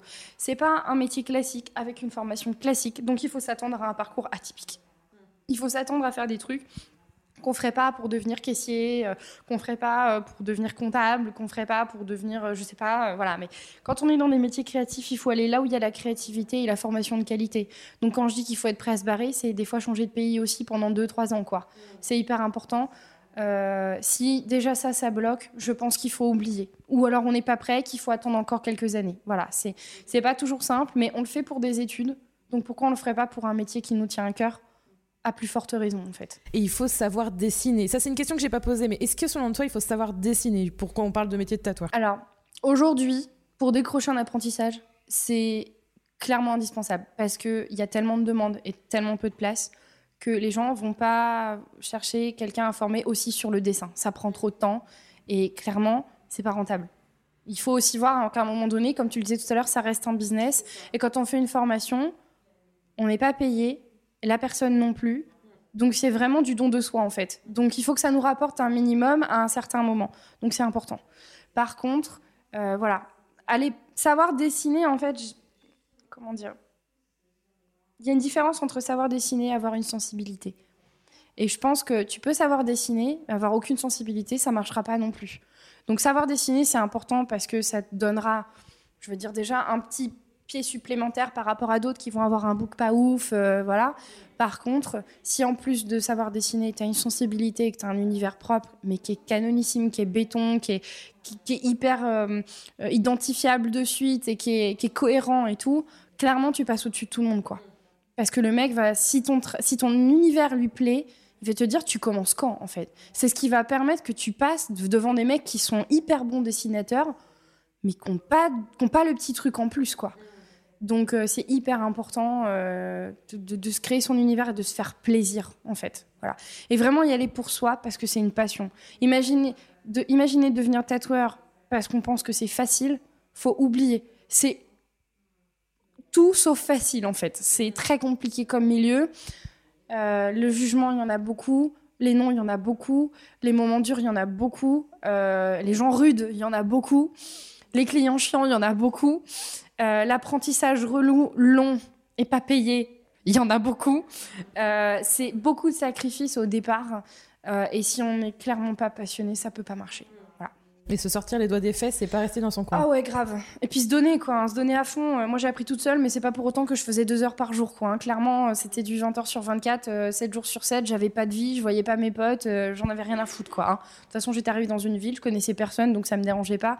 Mais de toute façon, quand t'as une passion, faut savoir s'enfermer dedans pour évoluer au départ. Et ensuite, lâcher du lest, tu vois. Mais pas faire, pas se reposer sur ses lauriers non plus, mais voilà. Commencer à fond. Et si on veut monter sa boîte en tant qu'entrepreneur euh, solo, quel conseil Ou qu'est-ce que quelle leçon t'as retiré et qu'est-ce que t'aurais aimé savoir quand tu t'es lancé Tu t'es dit ah ça c'était quand même. Bah, euh, vu que j'ai quand même bien préparé le terrain en commençant en tant qu'étudiante, j'ai pas eu trop de difficultés à ce niveau-là. Par contre, je sais que ça a été hyper salvateur pour moi d'être bien entourée. J'ai été soutenue et poussée même en fait par ma famille et ça, ça a été super important. Enfin, en tout cas pour moi, c'est super important. Euh, et puis, euh, alors honnêtement, un gros coup de chance au départ, ça peut être génial. C'est moi, c'est ce qui m'est arrivé. Je suis tombée sur la banquière qui m'a permis en fait de donner via mon projet parce qu'elle m'a fait confiance. Elle a vu ma motivation, elle a tablé là-dessus en fait. Et euh, elle a fait des pieds et des mains pour que mon dossier passe, alors qu'à la base, il passait pas, quoi, clairement. Et aujourd'hui, elle regrette pas, du coup. Et, mais effectivement, euh, j'ai eu un gros coup de cul. Mais surtout, euh, croire en son truc, en fait. Et pas partir défaitiste, pas que clairement, sinon ça marchera pas. Il faut que les gens, il faut déjà croire en son projet pour qu'ensuite les gens ils y Faut en être convaincu. Faut en être en- convaincu en fait. Si on en est qu'à moitié convaincu et qu'on doute, c'est pas possible. Il y a forcément des moments où on va douter, mais il aura fallu d'abord être convaincant auprès des gens qui nous entourent pour que eux puissent après, quand on a des moments de doute, être convaincants à nos yeux en fait quand ils nous soutiennent. Nous rappeler tous les arguments qu'on a donnés au départ dans lesquels on croyait euh, pour pouvoir de nouveau y croire et se dire ouais non mais c'est vrai euh, c'est vrai quoi. Voilà c'est hyper important et c'est pas être un but soi-même en fait, mais c'est ce qu'on disait tout à l'heure. En fait, c'est le moment où il faut trouver la confiance en soi. C'est le moment où s'accorder une confiance en soi, en fait. Si on n'a pas l'habitude, euh, il, faut, il faut se l'accorder et il faut se faire confiance à soi-même. Si on ne se fait pas confiance, c'est mort, ça marchera pas. C'est sûr. Parce que c'est pas les autres qui vont avoir confiance à notre place. Donc c'est hyper important. Donc il faut le faire déjà pour soi, pour commencer. C'est clair. Sans ça, ça marche pas. C'est quoi pour toi On arrive euh, sur la fin. C'est quoi pour toi ta plus grande fierté avec ton activité aujourd'hui? Ben, ma plus grande fierté, c'est euh, mes clients qui reviennent, quoi. T'as un bon, entre guillemets, je- ça fait très business, mais t'as un bon taux de fidélité en termes de. Franchement, Clientèle. euh, je suis la première euh, surprise, mais je m'en rendais pas compte au départ. Et c'est des clients en fait qui reviennent, qui m'en parlent en fait. Ils me disent mais moi depuis que tu m'as tatoué, j'ai pas envie d'aller chez quelqu'un d'autre parce que j'ai trouvé le tatoueur avec qui je suis en phase, qui comprend ce que je veux et, et qui a un style qui me plaît et qui me parle. Et j'ai l'impression que c'est fluide et que voilà, ça se passe tellement bien que voilà. Et il y a des gens quand j'annonce que j'ai pas forcément envie de rester en France ou autre, moi j'ai des clients ils me disent oh, bah euh, non mais je suis trop désespérée quoi, Euh, c'est pas pour tout de suite ça, ça pas va envie de prendre au rester en- non, si ça tenait qu'à moi, dès que j'ai eu 8 ans, je me barrais du pays. Donc voilà, mais euh, c'est euh, c'est peut-être pas forcément possible. J'ai aussi quelqu'un dans ma vie qui a peut-être pas forcément envie de partir à l'étranger non plus. Donc vous pouvez le remercier parce que sinon je serais déjà Merci. partie. Grâce à toi, on peut encore en profiter. Non, mais voilà, en vrai, c'est quelque chose euh, euh, qui, qui vraiment me rend très fière et c'est ce qui me permet, quand j'ai un coup de mou, de me dire euh, fais pas attention euh, aux gens négatifs euh, ou qui, qui t'en mettent plein la gueule parce qu'ils sont pas contents pour tel truc ou tel truc. Euh, pense aux gens qui reviennent, qui ont confiance en toi, qui ont eu confiance et qui ont encore confiance et, et qui te recontactent. Pense aux gens qui attendent, qui savent avoir la patience. C'est ça ma fierté, c'est d'avoir des gens qui attendent en fait. Mais moi, il y a des gens, je leur réponds, ça fait plus d'un an qu'ils m'ont écrit. Et il y en a qui répondent présent, qui m'ont attendu. Enfin, moi, je trouve ça incroyable. Moi, je suis capable de le faire pour des tatoueurs, mais je pensais pas de que des gens maturité. seraient capables de le faire pour mon travail, tu vois. Ouais, mais c'est un signe de maturité quand même, surtout pour un tatouage, parce que Oui, mais Faut- après, je peux comprendre que plus d'un an, c'est compliqué, tu vois. C'est quand même très long comme délai, surtout pour quelqu'un qui n'a pas une renommée internationale, quoi. Hein, tu vois ce que je veux dire Ok, est- mais je bon, suis quand quand même même. pas au niveau de certains tatoueurs. Mais moi, je peux euh, le comprendre voilà. dans le sens où euh, un tatouage, c'est un truc que tu gardes à vie. Tu peux attendre un an. que Moi, la je le comprends parce oui. que c'est ce que je fais avec mes tatoueurs, mais je peux comprendre que ce soit frustrant, surtout dans une époque comme aujourd'hui où le tatouage ne fait que commencer à se démocratiser et où on n'est pas encore sur une majorité de personnes qui sont sensibilisées au tatouage comme nous on peut l'être en étant dans le milieu ou des gens qui sont déjà beaucoup tatoués et qui vont avoir une sensibilité différente. On reste quand même dans une époque de consommation. Euh, et où les gens ont tendance à vouloir consommer le tatouage comme ils consommeraient une paire de chaussures en fait. Et ça, c'est un petit peu dommage. Mais en même temps, il faut en passer par là pour que ça se démocratise et qu'on ait plus de plus de gens qui passent dans les salons de tatouage et avec qui on peut avoir ce genre de discussion, tu vois. Et c'est, ça fait un peu pédant de dire ça, mais c'est un peu à, aux tatoueurs d'éduquer en fait les gens là-dessus, en fait, de, leur faire comprendre euh, que un tatouage c'est définitif et c'est probablement le seul truc le plus définitif après faire des enfants qui va se passer dans leur vie en fait. Alors, euh, Même une maison, c'est pas aussi définitif en Ouais, fait. ouais, l'aparté, c'est que là, ces derniers temps, j'ai vu pas mal d'influenceurs, j'aime pas ce mot, je le dis tout le temps, mais de, de personnes très suivies qui se font détatouer. Et euh, je me souviens, j'ai dit à Rémi, parce que lui, il a les deux bras entiers tatoués. Et je me souviens, je lui ai dit, le jour où, je sais, pour quel, je sais pas pour quelle raison, on décide de se faire détatouer, mais on est maso. Parce que c'est- complètement aberrant à quel point ça fait mal. Bon, déjà, ça fait extrêmement mal, c'est beaucoup ça plus cher que de pas se faire forcément. tatouer et ça fonctionne pas de ouf. En tout cas, ça a fait des progrès, mais c'est pas encore parfait. pour des grosses pièces. euh, et je me dis, là, c'est vrai que je suis assez d'accord avec toi sur le fait que c'est comme acheter une paire de chaussures. Il y en a, ils ont l'impression que, bon, bah, ça s'enlèvera. si- C'est possible de l'enlever, il y a toujours cette possibilité, alors qu'en fait, euh, pas forcément. Et non. Et c'est vrai que c'est triste parce que euh, moi, il y a des gens qui viennent me voir au shop et qui, des fois, ils me disent Bon, te moque pas. J'ai un autre tatouage pas loin de celui que tu vas me faire. Euh, c'est un peu une erreur de jeunesse, euh, voilà. Je dis, mais il n'y a pas d'erreur en fait dans la vie. Il y a que des trucs qu'on fait parce qu'on en a envie au moment où on le fait. Après, que ce soit des choses qui nous correspondent plus 15 ans après, c'est possible. Mais pour moi, l'enlever, ça, c'est comme renier une partie de soi en fait, renier ce qu'on a, qui on a été à cette époque-là et les plaisirs qu'on s'est fait à cette époque-là en fait. Euh, moi, le premier tatouage que j'ai fait, euh, je l'ai fait avant, ça fait 8 ans. Euh, j'ai bien évolué depuis. Et aujourd'hui, si je me fais tatouer, je referai pas la même chose. Par contre, je l'aime d'amour. C'est mon premier, c'est mon chouchou. Ça restera mon chouchou d'amour à tout jamais parce que c'est par lui que j'ai mis les pieds dans tout ça. Il est plein de significations autres que visuelles. Bon, j'ai de la chance, je suis pas partie sur un truc trop ostentatoire et trop dégueu non plus. Euh, mais, mais, mais clairement, euh, même si ça me correspond plus aujourd'hui, je l'aime toujours autant, je le cache jamais, j'en ai pas honte et je veux pas en avoir honte en fait. Parce que, ouais, c'est un oiseau. En plus, il y a plein de gens qui m'ont dit que ça ressemblait à Hunger Games parce que euh, c'est un oiseau qui vole dans un rond. Ok, super. Mais je tiens à préciser que je l'ai fait avant Hunger Games. Ok.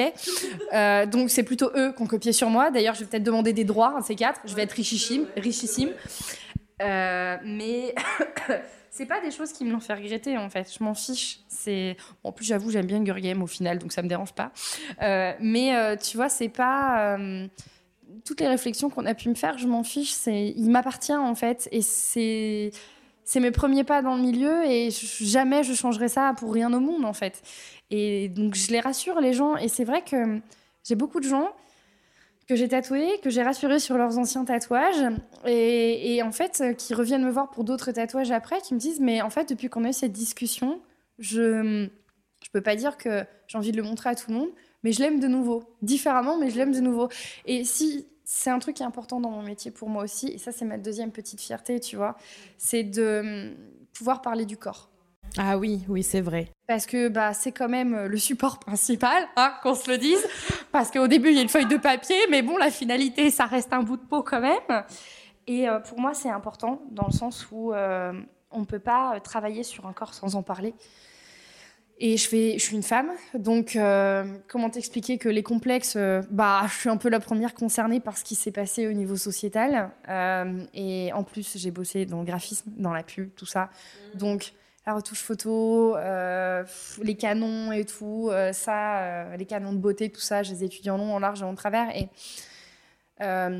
moi, je vois des femmes qui me contactent quand je propose des projets, tu sais, des longs trucs derrière les jambes avec des fleurs et tout, qui me mettent des messages en mode Oh, Je trouve ça tellement beau, j'aimerais tellement avoir les jambes pour. Euh, pour ce projet, il me faut deux jambes. T'en as deux? Ok, c'est bon, t'as les jambes pour en fait. Ouais, je le vois tellement bien sur quelqu'un d'autre, mais pas moi. Voilà, Ça en fait fait, non, ils aimeraient beaucoup en fait l'avoir, mais ils complexent tellement sur des parties de leur corps parce qu'elles sont pas comme sur les magazines ou parce qu'ils rentrent pas dans un 36 euh, qu'ils s'empêchent en fait de s'offrir des, on va, on va dire des œuvres, tu vois, qui les, qui leur parlent en fait, et tout ça parce qu'ils ont peur du regard des autres et des jugements que peuvent avoir les personnes par rapport à ce que la société nous impose en fait. Et tu vois, on en parlait tout à l'heure. Et moi, je suis quelqu'un.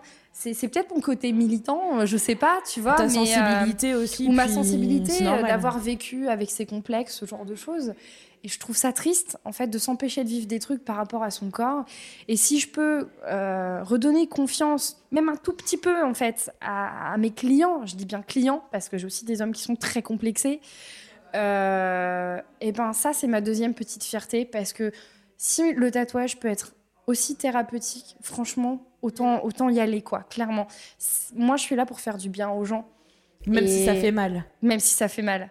Mais parfois, il faut passer par des épreuves difficiles pour avoir des choses positives. Parce que euh, ça s'oublie, la douleur. Voilà. Sans, sans, du négatif, on ne saurait pas apprécier le positif, il faut le savoir. L'un ne va pas sans l'autre. Mais je suis assez d'accord avec toi sur euh, le fait de... que ça a un effet thérapeutique, que ça aide à accepter son corps. Enfin, je, je peux en parler parce que... J'ai beaucoup de clientes hein, que, ça, que ça a vraiment aidé et, et j'ai été vraiment très fière d'avoir pu participer en fait à, ce, à cette prise de confiance et surtout cette acceptation de soi, en fait, ce bonheur d'être avec soi-même. En fait. D'avoir un peu une réflexion même, même en fait. Parce qu'on D'en parler, juste de, pouvoir avoir d'avoir participé, tu vois, pas forcément d'en être le déclencheur principal, mais d'avoir contribué euh, au bonheur personnel de quelqu'un avec lui-même, en fait. Parce que je trouve qu'on oublie trop ça.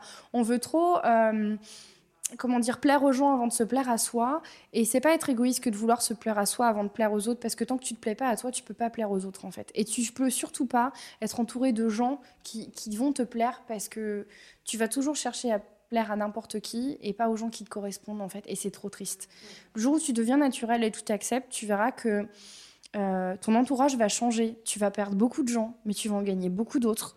Et même si tu en gagnes moins, tu vas en gagner des bien meilleurs, qui te correspondent beaucoup mieux et qui vont faire que tu vas avoir l'impression que ta vie, elle est vachement plus cool. Quel positif mais Non, mais c'est ce qui s'est passé pour moi, en fait, hein, dans mon travail. Et c'est, euh, ça a été quelque chose, justement, d'hyper positif dans... Avec, qui arrivait avec mon boulot, me lancer, mon tatouage. J'ai laissé beaucoup moins de place à ce que pensaient les gens de moi. Et j'ai laissé beaucoup plus de place à ce que j'avais envie de faire pour ma gueule, en fait, pour mon propre bonheur. Et, c'est la première fois de ma vie que je faisais des trucs que pour moi, sans, sans vouloir plaire à quelqu'un. J'ai pris le risque, euh, bah, je sais pas, d'avoir un conflit potentiel avec mes parents. Même si je doutais pas de leur amour, tu vois, je me suis dit, on ne sait pas comment ils vont réagir. Et pourtant, j'ai quand même pris le risque. Et ça a été la première fois que j'ai pris un vrai risque pour moi, euh, tu vois. Et. Euh, et oui, ma famille est très importante pour moi. Hein, voilà. C'est donc euh, le, risque d'avoir une potentielle fissure, en fait, me faisait très peur. Et, et ça a été le premier truc que j'ai fait, et oh, ça m'a fait un bien fou parce que je me suis dit, mais tu vois, quand t'es toi, en fait, les gens ils t'acceptent aussi, et c'est carrément trop cool. Donc euh, voilà. Et quand j'ai des clients qui viennent ici, moi, c'est tout ce que je veux qu'ils ressentent, c'est ils sont les bienvenus. Ici, on est comme à la maison. C'est c'est un deuxième chez moi. La déco, c'est la même chose que chez moi. Tu rentres dans mon salon, en fait, quoi. Voilà, es à la maison, tu es accueilli ici avec grand plaisir. Et euh, moi, je veux que ce soit que du positif. Quand c'est du négatif, je le vis pas bien. Tu vois, je le montre pas forcément à mes clients parce qu'il y a des fois, il faut quand même se protéger et pas tout accepter. Mais euh, après, après le départ d'un client avec qui ça s'est pas forcément super bien goupillé, euh, ça arrive, hein, clairement.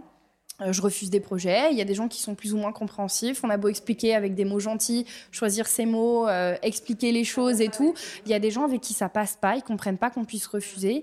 Et quand ils ont des réactions assez violentes ou agressives, moi, ça me touche beaucoup et je le montre pas sur le moment. Je fais la meuf que ça n'atteint pas et que de toute façon, si tu es chez moi, c'est moi qui décide. La porte par laquelle tu es entrée, c'est aussi la porte de sortie, tu sais où elle est.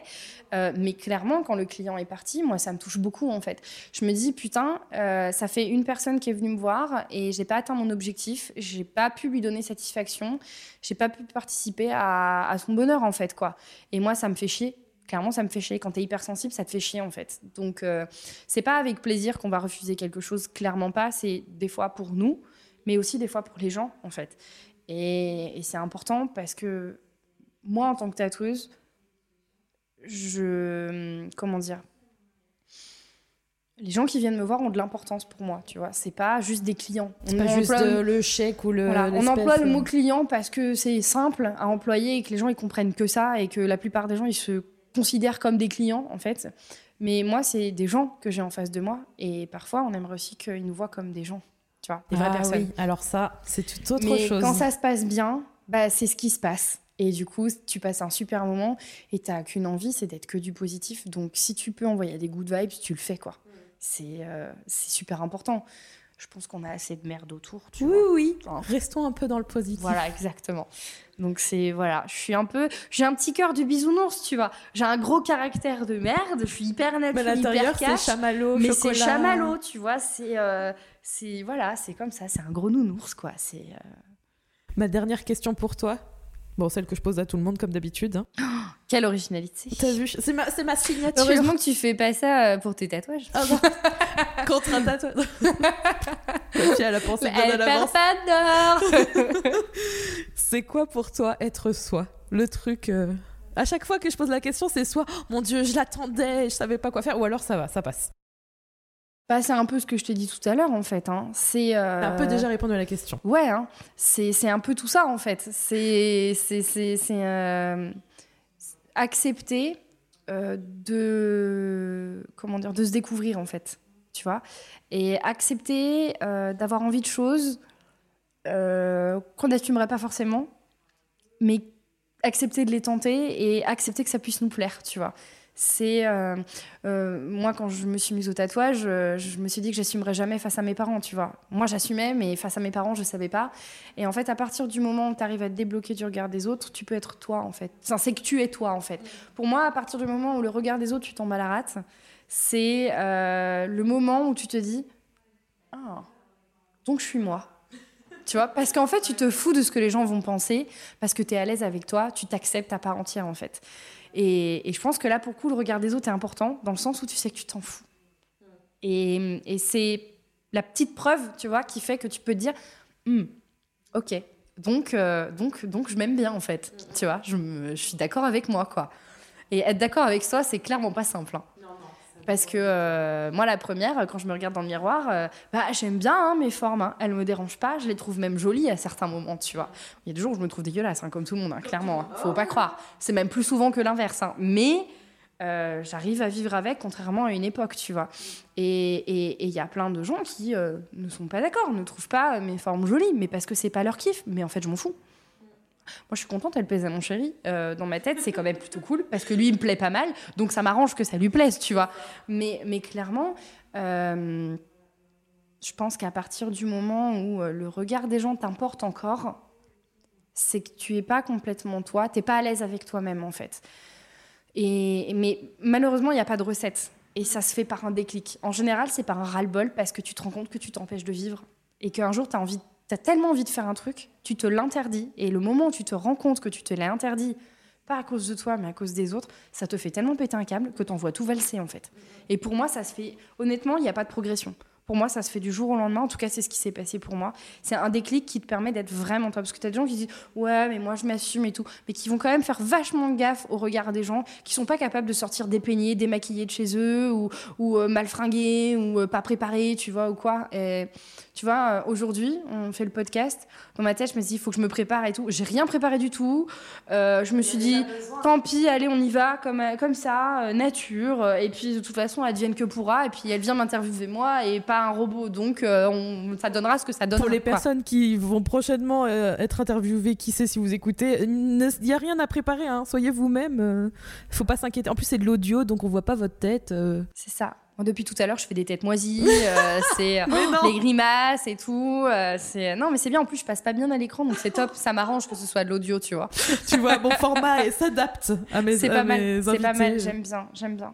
Non, non, mais voilà, je pense que être être soi, c'est juste. euh, S'en fiche du regard et, s'accepter. euh, Ouais, vivre sans avoir euh, besoin d'approbation. euh. Voilà, c'est ça. Ne pas chercher l'approbation des autres, faire des trucs qui nous font kiffer, sans, sans chercher à comprendre si ça va plaire ou pas aux gens à côté. Bon, Et du coup, le tatouage, ça peut aider à ça. Parce que ça peut être, hein, comme tu disais, il quelque y a chose. des gens, où- il y a des gens qui prennent possession de leur corps, euh, qui n'acceptaient pas en, euh, je veux dire, euh, parce qu'ils le custom en fait entre guillemets avec les tatouages, et que c'est un corps on le choisit pas.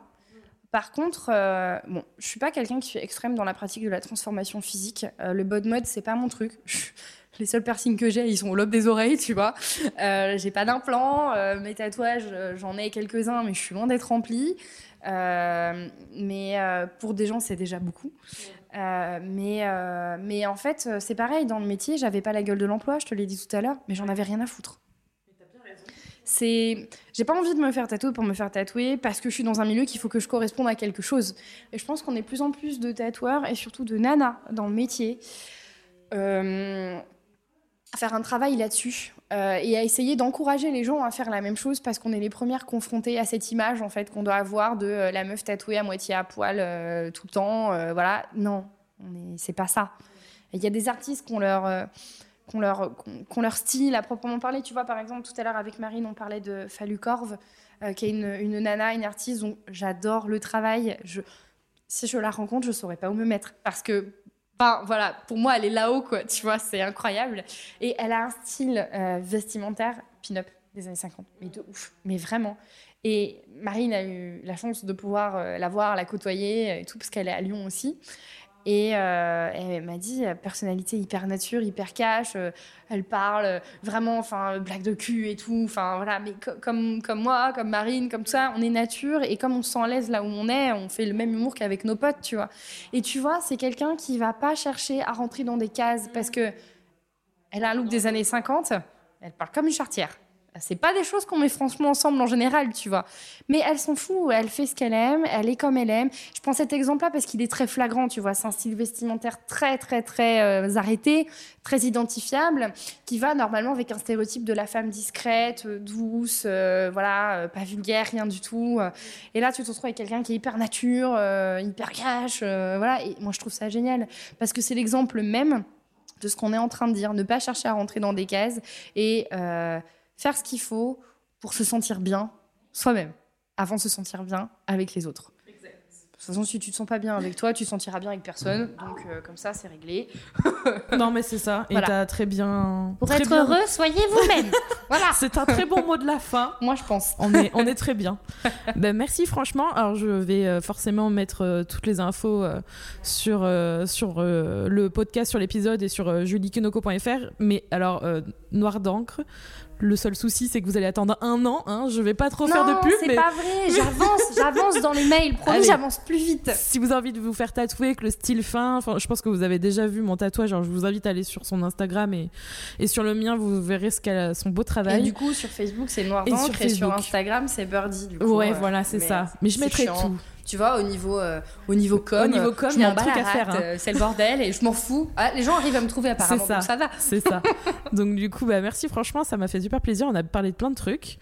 Et euh, Mais c'est toujours un plaisir de discuter avec toi, Ah, même avant, gentil. dehors des podcasts et tout. C'est toujours super intéressant. Et c'est pareil, tu vois, tu disais positif, mais tu es aussi quelqu'un d'hyper positif et qui gentil. fait un truc quand même qui est, comme je te le disais hors podcast tout à l'heure. Quand j'écoute le podcast, putain, ça fait du bien dans les moments de doute, de faiblesse ou autre. Euh, un petit message à toutes celles qui sont passées dans le podcast.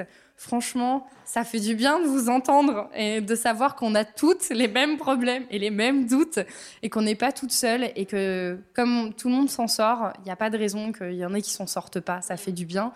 Et ce que tu as mis en place là, c'est un truc qui, enfin, qui moi personnellement me manquait et qui est fait avec beaucoup de naturel et du coup je comment dire je, me, je me vois tout à fait en fait dans ces expériences là et ça rassure et en même temps ça encourage et c'est super cool du coup Bah, c'est l'objectif, Voilà. donc du coup, merci. Hein, pour Objectif atteint.